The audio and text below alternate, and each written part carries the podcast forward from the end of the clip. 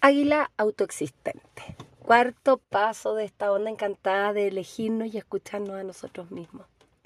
El águila tiene una gran, tiene una belleza intrínseca en ella que es mostrarnos la visión.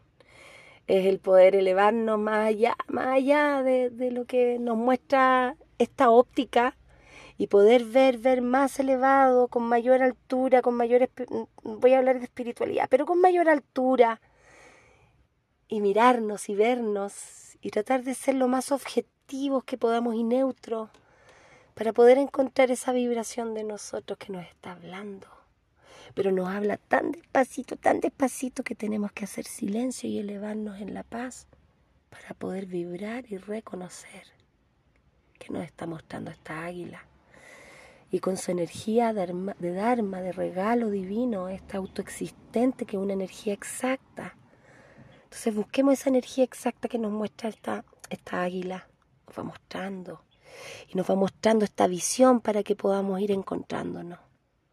Ayer descubrimos con el mago que habían cosas que quiero cambiar, ciertas cosas que ya no quiero seguir sosteniendo.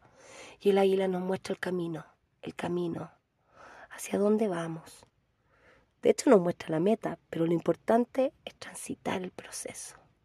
Besito.